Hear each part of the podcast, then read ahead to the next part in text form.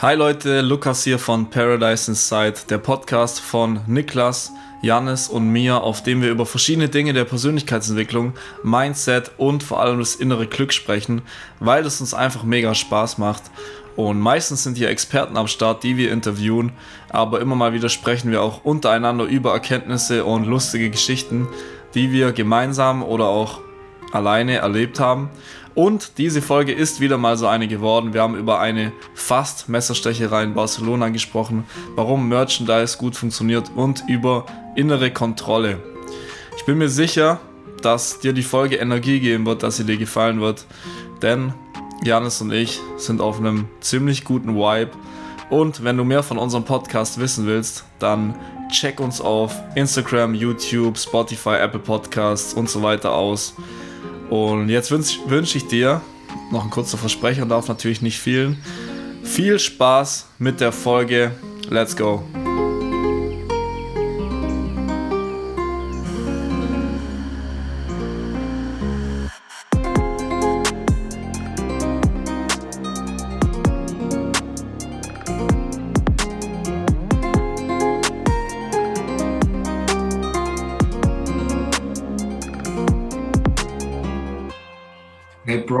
Zu Beginn erstmal eine Frage an dich, weil ja.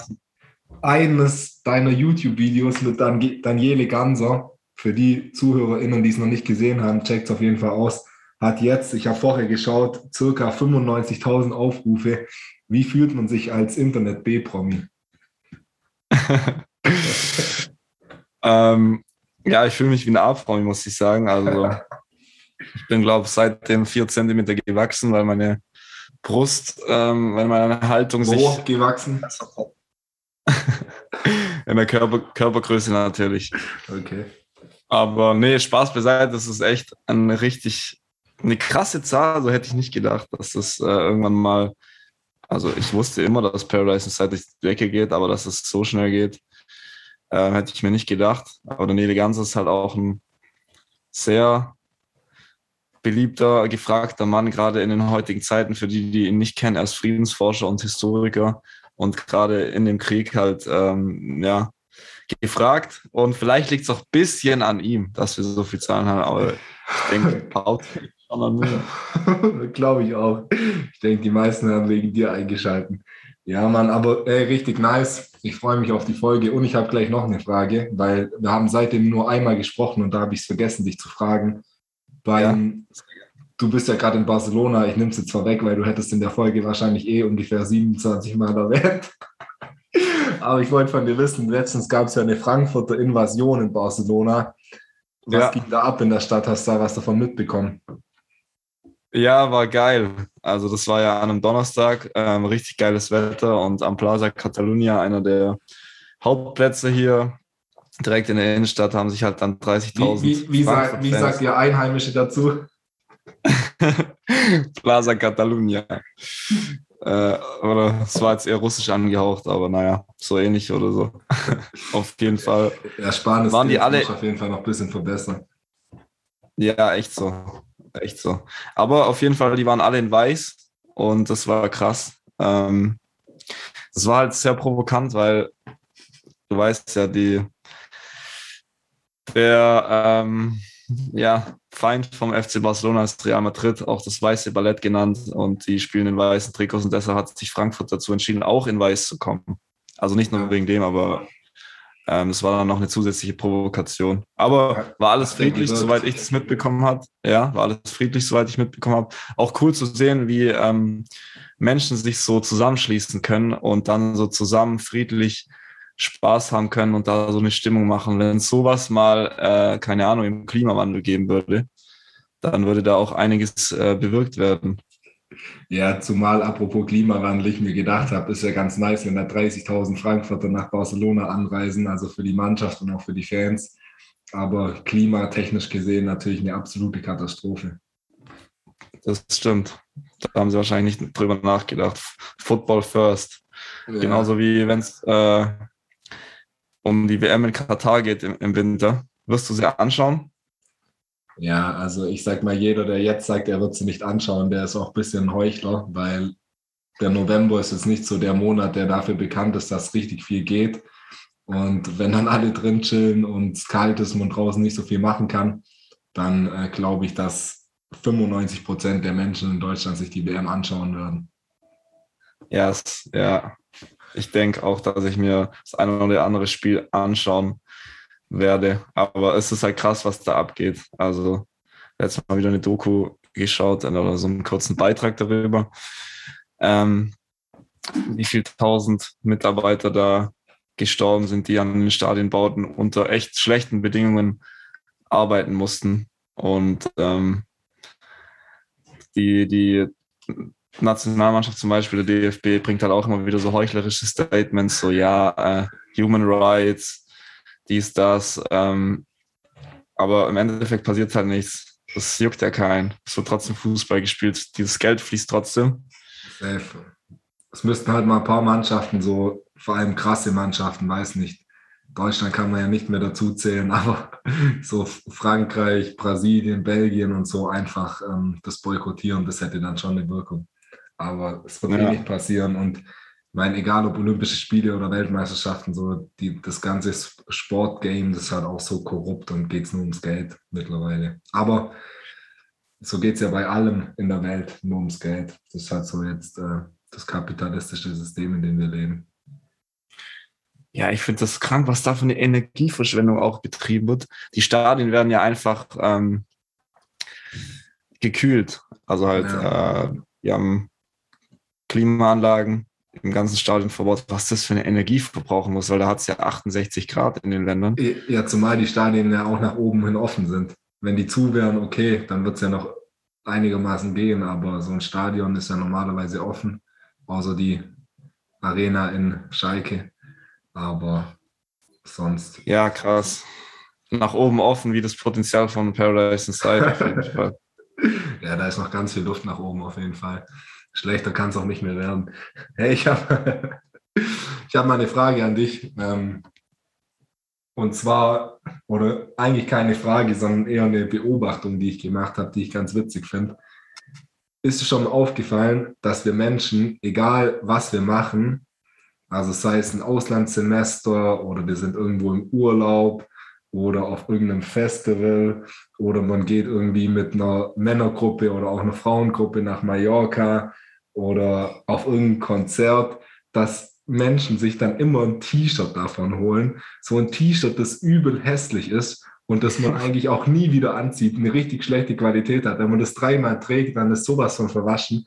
Aber man will dann halt irgendwie so, so ein T-Shirt ist halt so eine einfache, einfache, unauffällige, so eine subtile Art zu flexen, so nach dem Motto, hey, guck mal, ich habe ein Auslandssemester in Barcelona gemacht. So, und dann trägt man so ein T-Shirt, wo irgendwie so Universidad de Catalonia Barcelona oder so draufsteht. Oder auch früher das Witzigste war, so als wir so 15 waren und die Leute dann immer aus dem Urlaub kamen und ein Hardrock-Kaffee-T-Shirt aus der Stadt hatten und dann so Leute so Hardrock-Kaffee-T-Shirts gesammelt haben, so, warum? Macht gar keinen Sinn. Ja, Mann. Also bevor ich darauf eingehe, muss ich kurz die Tür schließen, weil mein Mitbewohner Joshua, der macht mal wieder erheblichen Krach in der Küche. Aber auf dem, auf dem Weg zur Tür in den zwei Sekunden kann ich mir auch nochmal was Geiles überlegen dazu. Mach das. Bin gespannt auf deine Antwort. Die wird jetzt gleich sicher qualitativ extrem hochwertig.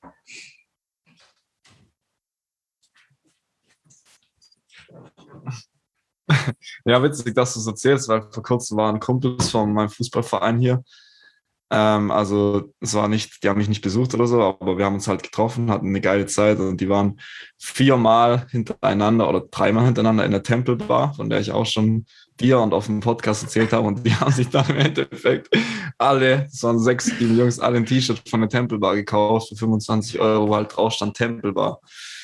Ähm, fand ich in dem, zu dem Zeitpunkt eine nice Aktion, aber es ist schon richtig witzig, weil es ist halt quasi die, der kleinere Bruder von einem Tattoo. Viele äh, machen sich, wenn sie irgendwie unterwegs sind, so ähm, ein, ein, Tattoo, um halt einfach eine Erinnerung an die geile Zeit zu haben. Und man macht das ja oft nicht alleine, sondern öfters in Gruppen, so dass man halt ein gemeinsames, ähm, ja, eine gemeinsame Erinnerung hat. Da kann ich nämlich ähm, gerade erzählen, dass wir zwei, wir haben ja auch das damals das Kollega-T-Shirt gehabt. mit äh, Team Alpha Bierpong. also es ist ja nicht so, dass wir das auch nicht gemacht haben. Aber es ist auf jeden Fall eine witzige Beobachtung und ja, ja, nee. Man kann halten davon, was man will. Ja. Ist so, ist so. Ich wollte auch gar keinen fronten, so, weil ich das auch nachvollziehen kann, weil ich habe mir auch ähm, zum Beispiel, als ich mein Auslandssemester 2015 in den USA gemacht habe, habe ich mir auch zwei T-Shirts und so gekauft oder wenn ich auf Guam war. Aber das sind halt dann oft so T-Shirts, die zieht man nie an, aber irgendwie haben die auch einen sentimentalen Wert. So, ich tue mir da extrem schwer, die auszumisten. Und ich habe wirklich, ich war auf Guam beispielsweise 2013 und da habe ich immer noch T-Shirts, die ich vielleicht einmal im Jahr anhabe. Und wenn dann auch nur halt zu Hause zum Schlafen oder im Sport oder so. Aber wegschmeißen will man sie dann trotzdem nicht. Oder die, die witzigsten T-Shirts, ich weiß nicht, ob du dich da noch dran erinnern kannst oder ob du die auch mal bekommen hast. Ähm, früher bei einem äh, Sportmodegeschäft bei uns in der Stadt konnte man sich doch mit seinem Zeugnis, wenn man eine Eins in Sport hatte, konnte man sich so ein T-Shirt holen und dann stand da ganz groß so eine Eins drauf und dann in Sport so und dann wusste halt jeder, okay, wenn man das T-Shirt anhatte, dann war man so ein krasser Sportler. Das auch immer ein ja. Flex. Ja, absolut, Mann. Absolut. Aber wie du sagst, hat einen geilen Wert. So, ich habe ähm, ja jetzt einen neuen Job, wie du weißt. Oder was heißt neuen Job, aber hier so Part-Time-mäßig ähm, als Tapas-Führer unterwegs. Wo der ich beste Leute Nebenjob der Welt. Absolut. wo ich äh, Leute von Tapas Tour zu Tapas Tour begleite. Und ähm, was äh, ich auch noch erwähnen muss, ist, dass ich nur Mädels ähm, guide. Also letztes Mal eine Gruppe von 21 Frauen aus, aus England oder aus der UK, aus dem UK. Ähm, und die hatten alle so bunte Kleider an. Also die haben sich als. Warte mal ganz, ganz kurz zur Korrektur, weil ich glaube, das könnten auch einige ZuhörerInnen falsch verstanden haben. Du hast gerade Guide gesagt, oder? Von der Guide abgeleitet. Genau. Okay, ja. ich habe erst was anderes verstanden, aber passt. Und da frage ich jetzt lieber nicht, was du da verstanden hast. Genau, ich, also ich führe die von Tapas Bar zu Tapas Bar und mache eigentlich nicht viel, ein bisschen äh, ja, Google Maps benutzen und die in die Tapas reinbringen und ein bisschen für Unterhaltung sorgen, aber auch mit denen dann, ja, ich kann mit denen ein bisschen mitfeiern quasi. Die meisten äh, sind mit Junggesellenabschieden, Abschiede aus Europa halt in Barcelona. Und die hatten äh, ein Regenbogen-Outfit, also gemeinsam. Jede, jede Frau hatte eine andere Farbe als Kleid an. Und es hat schon was hergemacht, sage ich dir. Ja, klar. Nee, so T-Shirts sind ja schon noch cool. Und ähm, ich meine, ist ja auch gut für die, für die Industrie, wenn da immer mal wieder unnötige T-Shirts gekauft und gedruckt werden. Ähm, apropos, so als Guide muss ja sicher auch ein guter Zuhörer sein. Und ich habe eine Studie gelesen übers Zuhören. Und die war ziemlich interessant, weil wir haben ja oftmals auch schon auf dem Podcast drüber gesprochen, dass wenn man richtig aktiv zuhört, dass man sich während der andere oder die andere spricht, nicht schon Gedanken darüber macht, was ähm, man selber darauf sagen kann. Und ähm, dass das eben richtig gutes Zuhören und aktives Zuhören ist. In der Studie stand, dass richtig gute Kommunikatoren, also so eine Begabung, das kann man auch nicht ähm, üben. Und die wurden, wie wurden die genannt? Ich glaube irgendwie Super Zuhörer oder so. Ähm, aber vielleicht verwechsel ich es gerade auch mit Superspreader. Aber auf jeden Fall, dass äh, Leute, die, die eben richtig gut zuhören können und ähm, sich dann auch mit allen möglichen Leuten super gut unterhalten können und gleich mit denen connecten können, Leute sind, die schon kurz bevor die andere Person den Satz beendet, weiß, was er sagen will oder was sie sagen will, also wo, worauf das hinausläuft. Und das fand ich mega interessant, weil macht schon Sinn irgendwie, weil dann gibt es halt keine awkward äh, Pausen und dann kann die andere Person fühlt sich halt gut aufgehoben und dann eben auch mit einer neuen Person ist nicht irgendwie cringe, wenn dann niemand weiß, was er sagen soll. Aber irgendwie dachte ich bisher immer und haben wir auch schon oft drüber gesprochen, dass richtiges Zuhören eben ist, ich höre dir bis zum Ende zu und bin mit 100 Prozent meiner Energie und meines Fokuses bei dir und versuche eben auch deine Emotionen zu catchen und nicht schon mir Gedanken zu machen, was sage ich jetzt oder worauf willst du hinaus und höre dir dann vielleicht nur noch zu 70 Prozent zu. Was hältst du von der Studie? Ja, finde ich spannend. Ich finde das Thema Kommunikation auch mega nice. Ähm, und das aktive Zuhören ist einfach so ein Game Changer, also in, um persönliche Beziehungen aufzubauen. So, die meisten lernen das irgendwie oder kriegen das von der Kindheit mit, da würde ich uns auch dazu zählen, dass wir das schon einigermaßen gut konnten. Natürlich haben wir uns da auch ein bisschen weiterentwickelt und natürlich ist auch hier noch Luft nach oben. Aber ja, ich habe auch äh, der Ecki, der Eckhard Tolle, spricht ja auch davon, dass man, äh, wenn man zuhört, soll man halt nicht in seinem Verstand die ganze Zeit denken, sondern man soll in seinen Körper reinhören oder in seinen Körper spüren, quasi den ganzen Körper wahrnehmen und schauen, wie das Gesagte jetzt auf meinen Körper wirkt und dann quasi so äh, wird die Antwort von selbst kommen. Also die Antwort wird dann selbst durch einen durchfließen, die man dann halt äh, sagen möchte. Ähm, ja, das, das ist interessant, weil die Studie sagt es ja anders, dass man quasi kurz bevor man, bevor du zu Ende bist, weiß, was du sagen willst. Übrigens weißt du jetzt, was du sagen willst. Wusstest du es jetzt schon?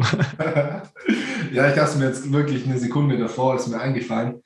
Aber vielleicht ist es ja auch einfach so, dass die Leute, die die Studie gemacht haben, die ForscherInnen, dass die einfach mega unbewusst sind. Und ähm, dass, wenn man bewusst ist, dass es halt aktive Zuhören besser ist. Aber ich könnte mir auch vorstellen, dass wenn man jemanden ganz neu trifft und am Anfang so Smalltalk macht, dass es da halt helfen kann, wenn ich quasi schon weiß, worauf die Person hinaus will und ich das Gespräch so immer am Laufen halten kann, dass die Person sich eben mit mir wohlfühlt und nicht so aus dem Gespräch raus will und sich dann auch öffnet. Und wenn du schon ein gewisses äh, Vertrauenslevel hast mit der Person, dass es dann eben hilft, aktiv zuzuhören und weil, weiß nicht, wenn wir zwei uns jetzt miteinander unterhalten und es ist mal 30, 30 Sekunden ruhig, dann ist ja nicht weird so. Und ähm, das ist vielleicht eine Unterscheidung, die ich mir da ganz gut vorstellen könnte. Ja, absolut. Also das haben wir doch auch früher immer gesagt, dass es, wenn man sich, wenn man mit Leuten zusammen die Stille genießen kann, einfach so random mal eine halbe Stunde chillen kann und nichts sagen kann, dass es dann äh, auf jeden Fall eine sehr gute Freundschaft ist und ähm, sich man dann wohlfühlt. Deshalb höre ich auch immer Musik, wenn ich mit dir unterwegs bin. Aber ja, apropos Wohlfühlen. Ja. Apropos, ja, du wolltest noch was sagen? Nee, nee, mach ruhig, mach ruhig. Okay, apropos Wohlfühlen. nee, Spaß beiseite. Apropos Wohlfühlen. Du hattest ja einen positiven Corona-Test. Ja. Ähm, und hast gemeint, du, du warst am Rande, also hast eigentlich quasi schon ein Testament geschrieben, so schlecht ging es dir. ja, ich war am Rande des Nervenzusammenbruchs. Ja, erstmal erste Frage, wie geht's dir jetzt? Und hattest du irgendwelche Erkenntnisse so ähm, kurz vor dem Abnippeln, sage ich jetzt mal? Ja, ich habe mein Leben nochmal mehr vorbeiziehen sehen. Nee, ich habe, also jetzt geht es mir wieder gut. Ich bin noch nicht bei 100 Prozent. Also ich habe jetzt noch keinen Sport gemacht, außer gestern ein bisschen Yin-Yoga. Aber das war eher sehr meditativ und das würde ich jetzt mal nicht als intensiven Sport bezeichnen. Ähm, aber habe noch so ein bisschen Husten, ein ähm, bisschen verschnupft. Also ich würde sagen, ich bin so bei 85 Prozent. Aber mhm. während während äh, der Hochphase meiner Corona-Infektion war wirklich schon die pure Existenz grausam. Und ich habe auch das erste Mal seit fünf oder sechs Jahren mal wieder zu Schmerzmitteln gegriffen, also Ibuprofen und so, weil es einfach so unangenehm war. Und ich hatte eine Erkenntnis, ähm, die hatte ich aber auch schon öfters, aber auch dieses Mal wieder, dass ich in Zukunft noch mehr auf einen gesunden Lifestyle achten möchte, weil krank sein schon richtig beschissen ist und ich meine, so eine Corona-Infektion, das ging jetzt, weiß nicht, fünf, sechs Tage, an denen es mir echt nicht gut ging. Aber wenn man jetzt irgend so eine, ja, eine längerfristige Krankheit halt hat, die auch durch den Lifestyle äh, oftmals hervorgerufen hat, hervorgerufen wird, wie jetzt Diabetes zum Beispiel, und dir geht es halt echt laufend, bist du nicht bei 100 Prozent oder musst Medikamente nehmen oder so, dann stelle ich es mir halt schon extrem nervig vor und auch ein extremer Einschnitt der Lebensqualität. Und deswegen will ich da ähm, zumindest viel, was in meiner Macht steht, tun, dass ich das möglichst vermeiden kann und eben so lange wie möglich äh, gesund bleiben kann. Das war auf jeden Fall eine, eine hauptsächliche Erkenntnis. Ja, übelst. Ein gesunder Mensch hat tausend Wünsche, ein Kranker nur einen. Und das geht mir auch immer wieder so, wenn ich erkältet bin, dann denke ich mir, Alter, ich werde jetzt alles dafür tun, dass ich nie wieder krank werde, weil das ist so das Nervigste ever, wenn, wenn der Körper einfach nicht einsatzfähig ist. Aber wenn man dann halt ähm, wieder gesund ist, dann überschätzt man sich vielleicht oder ähm, hält, hält sich dann für unzerstörbar, geht wieder saufen mal mit den Jungs und ähm, ist ein paar Tage wach gefühlt und dann kann es wieder ja, gefährlich werden. Aber auf jeden Fall kann man dann auch, oder sollte man, wenn man gesund ist, jeden Tag dankbar sein, auch wenn es einem mal schlecht geht oder wenn der Tag schlecht gelaufen ist. Man kann immer dankbar sein, dass es einem ja ganz gut geht, zumindest körperlich, oder dass man ähm, zwei gesunde Beine hat, im Normalfall, mit denen man laufen kann, mit denen man sich von A nach B bewegen kann. Hier in Barcelona gibt es auch viele, oder was heißt viele, aber immer mal wieder Leute, die ähm, um Geld betteln, die keine Beine mehr haben oder keine Arme mehr. So, das ist auch richtig, richtig krass. Also man kann immer dankbar sein für das, was man hat. Safe, Mann. Und zweite Erkenntnis, die ich noch hatte, fällt mir jetzt noch ein. Dadurch, dass sie auch in Quarantäne war und ähm, jetzt wenig mit oder nichts mit Leuten machen konnte, ist mir auch nochmal aufgefallen, wie wichtig eigentlich menschliche Beziehungen sind fürs Wohlergehen, für, für ähm, ja, das emotionale Wohlergehen. Und das ist eigentlich auch ein, ein nicer Appell, den man sagen kann, weil viele Menschen, gerade in unserer westlichen Gesellschaft, die denken immer oder die geben Arbeit oder irgendwelchen Projekten so einen extrem hohen Stellenwert, dass man dann seine menschlichen Beziehungen vernachlässigt. Aber ich glaube, es gab noch keine Person, die auf dem Sterbebett lag und sich gewünscht hätte oder sich gewünscht hat, äh, dass sie mehr gearbeitet hätte oder mehr Zeit in irgendwelche unwichtigen Sachen investiert hat und weniger Zeit in menschliche Beziehungen. Und ich denke, das kann man sich auf jeden Fall immer wieder ähm, vor Gesicht rufen, wenn man vielleicht auch abends mal kaputt ist, so von der Arbeit und dann lieber auf dem Sofa liegt und Fernseher schaut, als was mit Freunden zu machen. Dass, ja, auch wenn es vielleicht kurz Überwindung braucht, nochmal rauszugehen und was zu machen, aber auf Dauer ist trotzdem viel energetisierender als Netflix zu schauen und auch langfristig ist einfach tausendmal gesünder, äh, die Zeit in menschliche Beziehungen zu investieren und nicht ähm, ja, jeden Abend vor der Klotze zu hängen. Außer heute Abend, weil da ist Champions League Halbfinale und da muss man auf jeden Fall vor dem Fernseher sitzen. Verstehe ich absolut, wobei man das ja auch mit Kumpels sogar machen kann. Safe, Aber ja, man, ich habe das auch gemerkt, weil ich bin tendenziell auch jemand, wenn ich krank bin, ich bleibe dann immer daheim, auch wenn ich dann, wenn, auch wenn es mir dann schon besser geht. Ich denke dann, ja komm, ich bleibe lieber daheim, aber merke dann gar nicht, dass die Heilung wie du sagst, auch draußen mit Leuten stattfindet. Klar, man sollte sich nicht überanstrengen oder nicht ähm, feiern gehen, nicht Sport machen, aber indem man halt allein schon den Kontakt zu anderen Menschen pflegt. Ähm, ja, aber gerade mit, mit Corona sollte man schon daheim bleiben. Ja, safe, safe, da, da schon. Ähm, es gibt ja auch die Glücksstudie, die ähm, längste Studie aller Zeiten, über ein paar Jahre, über ein paar Jahrzehnte, wo halt Menschen untersucht wurden, oder wo untersucht wurde, was die Menschen am glücklichsten macht. Und äh, das Ergebnis davon war eben ähm, gesunde und intakte und tiefe Beziehungen. Ja, das ist es einfach.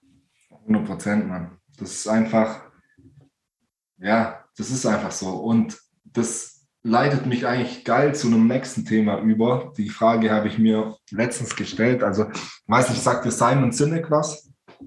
Jo. Ja, und der ja. hat ja, also es ist ja so ein, ja, fast schon ein Prediger in so der ähm, amerikanischen Businesswelt vor allem. Und er hat so ein Buch geschrieben, Start with Why, das so sagt, ähm, wenn du Bock hast, ein Unternehmen zu gründen oder so, fang immer mit dem Warum an. Und wenn du ein starkes Warum hast, dann kommst du auch auf eine richtige Idee. Und dann gibt es noch so eine andere, ähm, anderer Spruch, der sagt, ein starkes Warum rechtfertigt jedes Wie. Also wenn ich ein starkes Warum habe, dann ist eigentlich egal, wie ich lebe. Hauptsache, ich erreiche mein Warum und ich folge meinem Warum. Ich habe mir aber die Frage gestellt, macht es nicht auch Sinn, mit dem Wie anzufangen und sich dann ein Warum zu suchen, mit dem man ja in dessen Zielerreichung man so leben kann, wie man möchte. Weil jetzt als Beispiel, man hat irgendein starkes Warum und investiert seine ganze Zeit in das Warum, macht nichts mehr mit Freunden, hat irgendwie keine Freundin oder keinen Freund, weil man keine Zeit dafür hat, weil man eben den ganzen Tag in sein Warum investiert. Also bestes Beispiel so von außen würde ich sagen Elon Musk. Der hat halt einfach ein krasses Warum, der will irgendwie die Menschheit retten, auf den Mars bringen und die Welt verändern aber der arbeitet halt irgendwie 18 Stunden am Tag, hat wahrscheinlich keine Zeit für seine Kinder, irgendwie seine Ehe ist in die Brüche gegangen und hat wahrscheinlich auch, auch keine Zeit für achtsame Momente und so.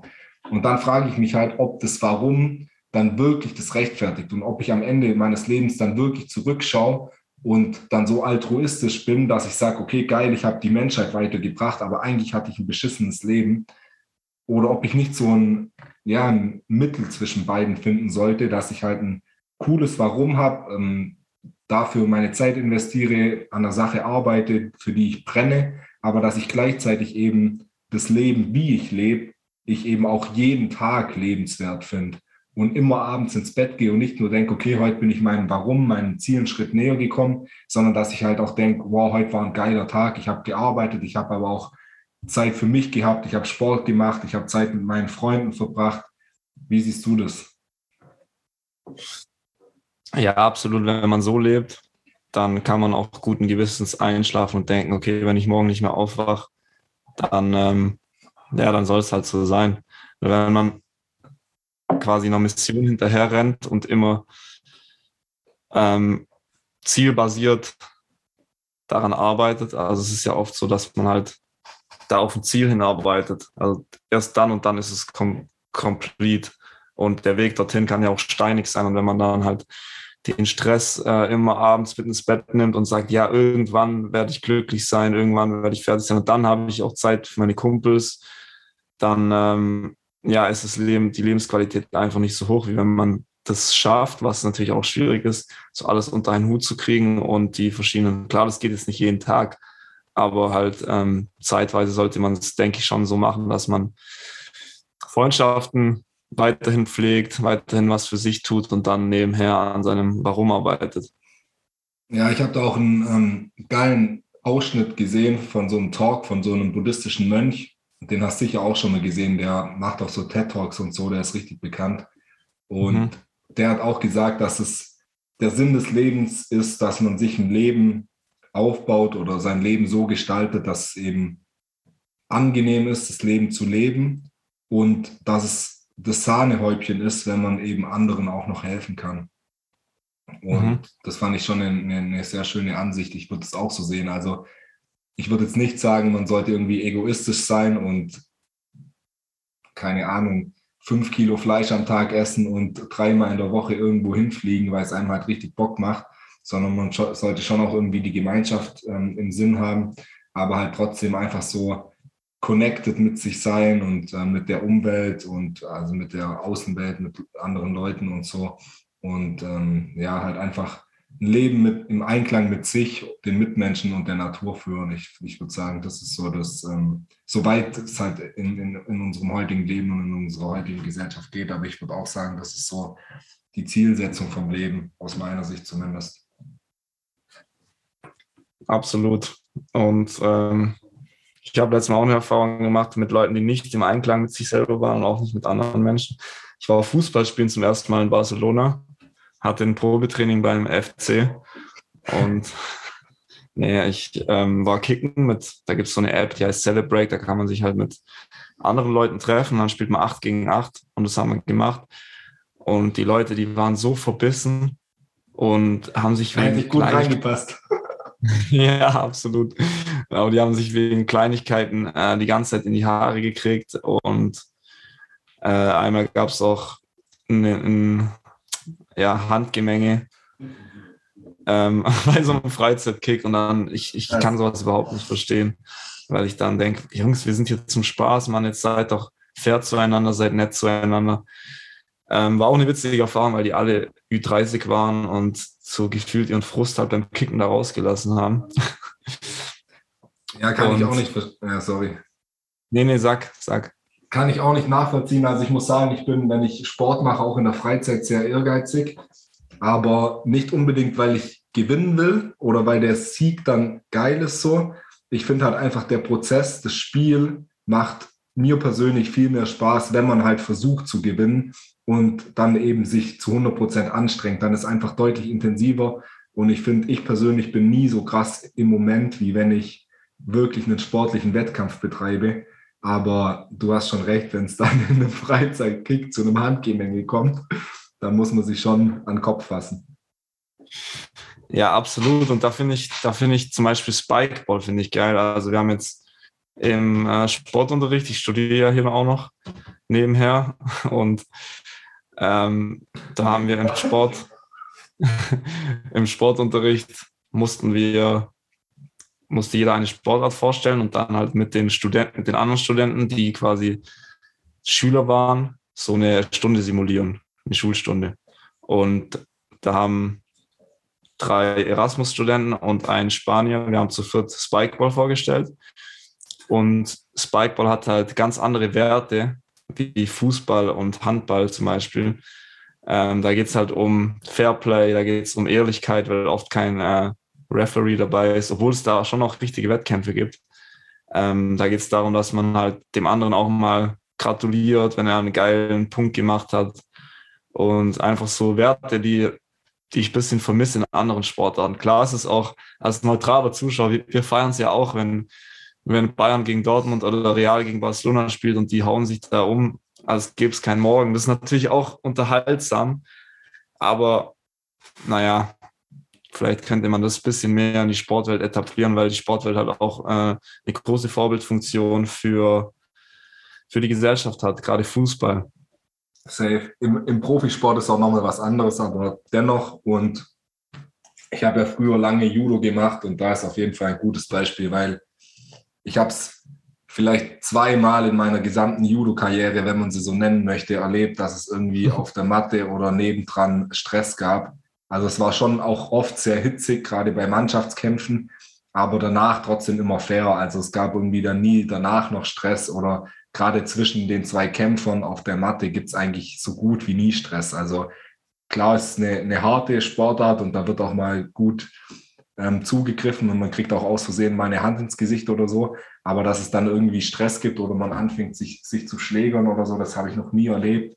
Und ich war schon auf vielen Judo-Kämpfen und ich weiß nicht, ähm, egal auf welchen Fußballplatz man geht, gerade so Kreisliga oder so, wo es ja wirklich um nichts geht und die Leute eigentlich alle aus Hobby spielen, da gibt es bei jedem Spiel eigentlich eine hitzige ähm, Situation und die Leute von außen werden irgendwie beleidigend gegenüber den gegnerischen mhm. Mannschaften und den Schiedsrichtern und das ist schon, schon mega lächerlich oft. Oft auch gegen die eigenen Mannschaften.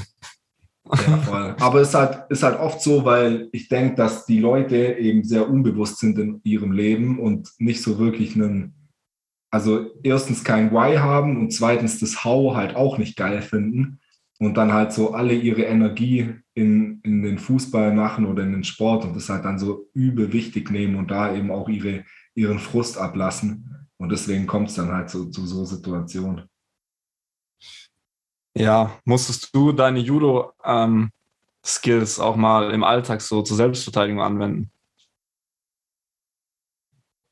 Tatsächlich noch nie. Also ich hatte noch nie, noch nie in meinem Leben eine, eine Schlägerei, auch wenn es oftmals kurz davor war. Ähm, manchmal vielleicht auch äh, durch dich.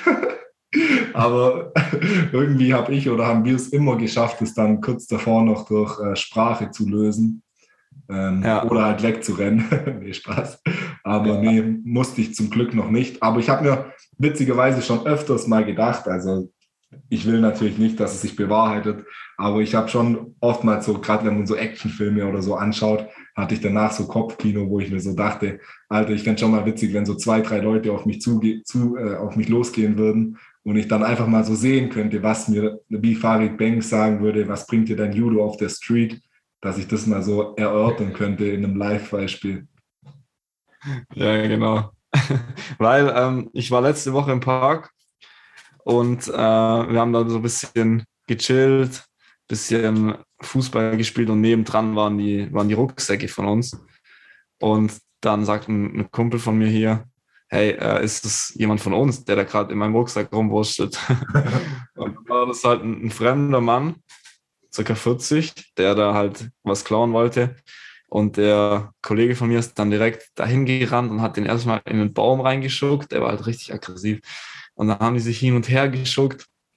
Und ich bin dann dazwischen und habe gesagt, Alter, jetzt chillt mal. Und der Mann, der Dieb oder der, ja, im Endeffekt hat er nichts geklaut, aber er wollte was klauen, hat dann äh, ein Messer gezogen.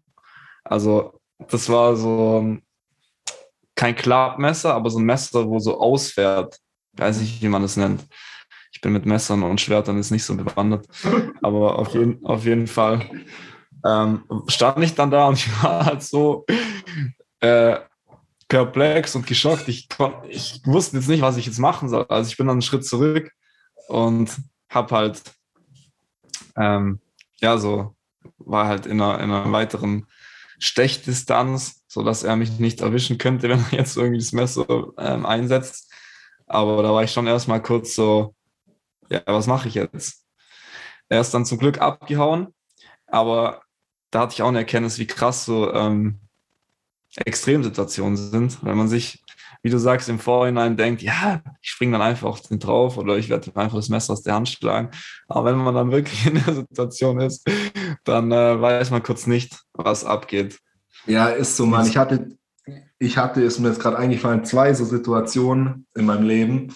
Die erste war, da war ich im Auslandssemester in den USA und dann bin ich mit zwei Kumpels nach Las Vegas und wir haben uns halt ein Hotel geholt, das in so einer also zwei Seitenstraßen vom Strip entfernt war, weil es da nicht so teuer war. Und wenn du da hingelaufen bist, das war schon so ein bisschen eine Assi-Gegend. Und dann haben wir abends im Hotel ein bisschen was getrunken und sind dann ja, in Richtung der, der Hauptstraße halt gelaufen. Und dann kam auch so, ich schätze mal, das war ein Obdachloser. Und einer von uns hat ihm halt vielleicht so ein bisschen irgendwas zu dem gesagt. Und der hat halt direkt ein Messer rausgezogen und meine zwei Kumpels haben das nicht gecheckt und ich habe so versucht, den zu signalisieren. Ich bin so einen Schritt nach hinten, versucht, den zu signalisieren, dass sie den in Ruhe lassen sollen. Und das ist dann zum Glück nochmal echt glimpflich ausgegangen. Und die zweite Situation, da warst du dabei auf Zres in Kroatien. Da sind wir beide ein bisschen äh, ja, hinten gelaufen und zwei Kumpels von uns weiter vorne. Und die haben irgendwie angefangen, sich mit so einem 45-Jährigen in die Haare zu kriegen. Und ich weiß noch, ich bin hingelaufen und habe nur gesagt, hey, was ist hier los? Und der hat mir direkt einen Handkantenschlag auf den Kehlkopf gegeben. Und ich stand da so und war einfach nur perplex, weil so ein Schlag auf den Kehlkopf, das kann ja schon auch richtig, also richtig beschissen sein. Und da habe ich dann auch mich nicht verteidigt, sondern ich stand einfach nur da und wusste nicht, wie mir geschieht. Dann habe ich so gesagt, ja, was machst du? Und dann hat er mir noch einen zweiten Handkantenschlag gegeben. Und ähm, deswegen ist schon so, also man kann irgendwie nicht einschätzen, man, man denkt immer so, ja, in so einer Extremsituation, ich gehe so ab und ich bin so cool, aber wenn es dann soweit ist, dann weiß man echt nie, wie man sich dann verhalten wird. Ja, das wird halt auch durch Filme so verblendet, unsere Wahrnehmung. In Filmen, da, da schlägern die sich halt und danach ist halt auch dann alles wieder oder alles gut oder die Leute sind halt einfach, die liegen am Boden. Man denkt so, ja, aber bei so einer Schlägerei kann ja schon auch viel Dummes passieren. Nur mit einem Schlag kann man ja schon viel Schaden anrichten. Ja, krank. Apropos, Und ja, sorry. Das, das, hängt auch krass, das hängt auch krass so mit der, mit der Kindheit zusammen. Also ich habe jetzt in meiner Kindheit 0,0 Gewalt erfahren und deshalb ist es für mich krank eine Überwindung, jemanden äh, ja, zu verletzen. Ich habe es auch noch nie gemacht und bei dir ja auch. Aber wenn man halt in seiner Kindheit irgendwie Wobei du dich schon immer mit deinen Brüdern halt geprügelt hast, wahrscheinlich. nee, nee, nicht wirklich gerauft. Aber ich habe mich eigentlich eher verschlagen lassen, weil ich denen auch nicht wehtun wollte. Und ich mich eigentlich die ganze Zeit ähm, musste die ganze Zeit extrem lachen und konnte deswegen keine Kraft aufwenden. Ja, würde ich jetzt auch sagen. Aber das ist halt. ja, es ist halt. Es ist verrückt gerade halt Kinder, die Gewalt erfahren haben, die neigen ja dann, das einfach weiterzugehen. Und deshalb muss man halt den Kreislauf durchbrechen, weil man kann Gewalt nicht durch Gewalt lösen. Ja, ähm, safe, safe. Und ich habe es ja in meinem letzten Kurzvideo gesagt, also für die, die es nicht gesehen haben, Instagram Paradise-Insight, um hier mal wieder ganz subtil Werbung zu machen. Mhm, ich habe ja gesagt, so im Leben geht es nicht darum, jeden Konflikt zu gewinnen im Außen oder jede Schlacht zu gewinnen, sondern einfach sich selber zu erobern. Und das ist halt so, so eine Schlägerei oder auch sich mit Leuten irgendwie in der Stadt zu stressen oder so, wenn man abends weg ist. Das macht einfach so keinen Sinn und ist so unnötig. Weil wie du sagst, so, wenn man, so, was bringt's, wenn man eine Schlägerei verliert, dann ist es scheiße, weil man Schmerzen hat. Und wenn man eine Schlägerei gewinnt, so, dann hast du eine Anzeige am Hals, musst Schmerzensgeld zahlen und du hast ja auch einen anderen Menschen verletzt. Also egal wie es ausgeht, es macht eigentlich überhaupt keinen Sinn. Ja, absolut. Ich fand es gerade nur witzig, dass du bei den drei Punkten das am Letz als letztes aufgezählt hast, dass man anderen Menschen verletzt. am Anfang noch. Du musst Schmerzensgeld zahlen. Hast eine Anzeige. Und dann hast du auch noch einen anderen Menschen verletzt. ja, aber absolut. Und da muss man halt auch genau hinschauen, weil genau die Leute, die ähm, viel Aggression in sich haben, da mit denen stimmt ja was nicht. Das sind arme Leute, so gesehen, weil die einfach emotional ähm, ihre, ihre negativen Emotionen in Aggressionen umwandeln. Und das ist halt einfach nur ein stummer Schrei nach Aufmerksamkeit, nach Liebe oder was heißt stumm? Stumm ist der Schrei nicht, yeah. aber ein aggressiver Schrei. Ich stelle mir nur gerade vor, wie so jemand dich in der Stadt anstresst und dich schlagen will und du so, hey, ich verstehe dich, dir geht's nicht gut, ich kann verstehen, dass du aggressiv bist, das ist nur ein stummer Schrei nach Liebe und das macht mich noch viel aggressiver und dann verklopft er dich so richtig. Das wollte ich jetzt, gell? Das wollte ich. Schon ein bisschen. Hey, ja, apropos, nice. apropos Actionfilme, ja. was würdest du sagen, welcher Film hat dich in deinem Leben am meisten beeinflusst? Beeinflusst? Ja. Ja, ich habe früher schon gerne. One Night in Paris. ja, ja, andere Art von Actionfilm. Ähm, ich habe früher schon gerne so Filme geschaut, wo es halt, wo, wo einer quasi so einen Racheakt plant. Also Liam Neeson Trademark-Filme. Ja, ja, ja. Am Anfang passiert irgendwas und dann ähm, zieht er halt alleine los und ja, nimmt es mit ungefähr tausend anderen auf und ist halt immer alleine. Und ich habe mich da schon ein bisschen so damit identifiziert, vielleicht. So alleine gegen alle, so. Äh, jetzt nicht, dass das in meinem Leben so der Fall war, aber irgendwie die Vorstellung war halt geil, dass man so alleine so stark sein kann. Also vor allem auch James Bond in der Hinsicht fand ich geil, weil er so ein cooler, cooler, charismatischer, charmanter Gentleman, der trotzdem knallhart sein kann ja, Daniel Craig hat das richtig gut gespielt. Echt. Und du? Winnie Pooh, oder? nee, bei mir safe. Ähm, Rocky. Ja, also, stimmt. Für die jüngeren ZuhörerInnen, die es wahrscheinlich nicht mehr kennen, da geht es um einen Underground-Boxer, der sich dann zum Weltmeister hochkämpft und halt richtig krass trainiert. Und damit habe ich mich so krass identifiziert. Ich weiß noch, ich bin hier immer die Treppen zur Veitsburg hochgerannt. Das sind wahrscheinlich so ungefähr 1000 Treppen. Und habe mir dann immer so die Rocky-Musik, äh, den, den Theme-Song Gonna Fly Now reingemacht. Und dann war ich so motiviert, bin da hochgerannt, habe oben fast Blut gespuckt, weil ich so fertig war, mich auch nicht richtig warm gemacht habe oder so. Aber es war einfach so geil. Und damit habe ich mich schon sehr, sehr lange identifiziert. Und äh, in letzter Zeit auf jeden Fall Eat, Pray, Love mit Julia Roberts. das ist auch ein Unterschied, die Tag und Nacht. Aber geil, Mann. Ja, ich, ich feiere einfach deine Ausstrahlung zurzeit, deine authentische Art auch auf dem Podcast. Und ich hatte auch letztes Mal eine Erkenntnis, äh, die knüpft auch wieder an das an, was wir vorher gesagt haben. Vielleicht können wir damit auch den Kreis schließen. Ähm, ich bin dankbar, dass ich dich als Kumpel habe, Mann. Oh, danke, Mann. Ich bin auch dankbar, dass ich mich habe. nee, Spaß, ich bin auch dankbar, dass ich dich als Kumpel habe. Ja, und hiermit vergisst Janis die ersten Tränen während einer Live-Podcast-Aufnahme. nee, aber es ist, es ist echt ein Privileg, ähm, wenn man Leute um sich hat, die ähnlich denken oder vielleicht sogar gleich denken über viele Dinge, ähm, mit denen man mh, nach vorne gehen kann. Mit denen, mit denen man äh, ja progressiv wachsen kann die positiv sind, die einen immer unterstützen, die immer für einen da sind. Ähm, Leute, sucht euch, sucht euch Freunde, die euch unterstützen, die euch supporten. Das ist so, macht so einen riesen Unterschied. Ähm, viele, viele Leute, die erfolgreich sind, wie auch immer man Erfolg definieren mag, sagen, dass sie es ohne ihre ähm, Crew nicht geschafft hätten und das ist einfach so. Und ja, vor allem, da, also kann ich zu 100 Prozent bekräftigen, und ich habe ja letzte Woche einen Podcast gemacht über das Thema Mannsein, maskuline Energie.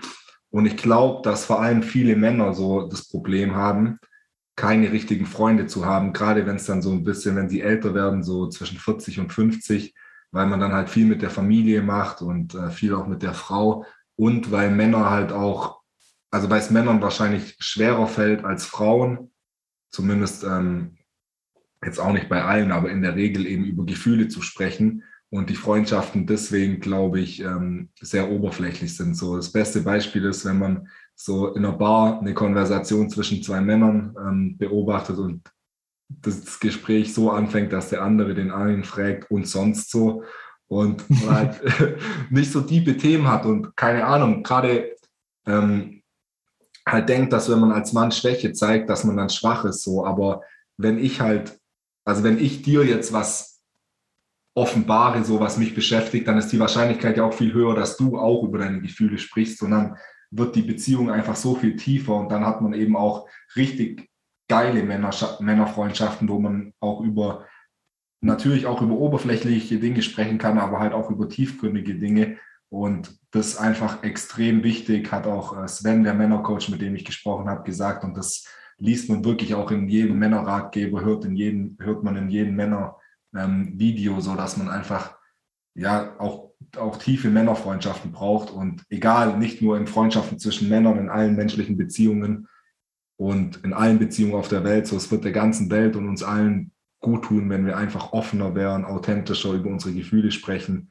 Und ja, das ist auf jeden Fall so ein Tipp, den ich, den ich hier noch mitgeben kann. Einfach nicht Angst haben, dass man sein Gesicht verliert, wenn man Schwäche zugibt, sondern einfach offen sein. Und ähm, man denkt, man verliert was, aber man gewinnt einfach, weil die anderen Leute öffnen sich auch. Man zieht die Leute an, die gleich denken wie, wie man selbst. Und das ist einfach ein richtiger Gamechanger. So seit ich versuche, authentischer zu leben und offener bin, ähm, ja, sind auch die Beziehungen viel tiefer und so. Ist auf jeden Fall nice. Facts. Facts. Geile Abschlussworte, Bro. Danke. Ähm, ja, möchtest du noch irgendwas loswerden? Ähm, Außer das alte T-Shirt vielleicht, das du gerade anhast. ja, wo drauf steht äh, USA 2015. Geil. Nee, ich denke, war eine nice Folge mit dir, Mann, wie immer. Hat mich auf jeden Fall gefreut und äh, wir haben ja gesagt, wir unterhalten uns gleich nach der Folge auch noch ein bisschen. Da können wir dann richtig oft sprechen. nee, Spaß. Und Freunde, ihr wisst Bescheid, jeden Donnerstag kommt eine neue Folge raus, immer 18 Uhr auf Spotify, Apple Podcasts. Ihr findet uns auf YouTube, auf Instagram, auf OnlyFans. ja, das war ein schlechter Witz. Auf Instagram findet ihr uns natürlich nicht. Never say never. Vielleicht bald. Ja, echt so. Und ja, ähm, ja Mann, gebt uns fünf Sterne, wenn ihr Bock drauf habt. Und wenn ihr uns keine fünf Sterne geben wollt, dann bewertet uns lieber nicht. Und ja, Mann. Hier sind auch noch okay. Echt so. Spread the message. Paradise Inside ist einfach das Wahre. Und bis nächste Woche. Von mir auch. Ciao, Leute. Viel Kraft, viel Liebe. Bis bald. Peace. Peace out.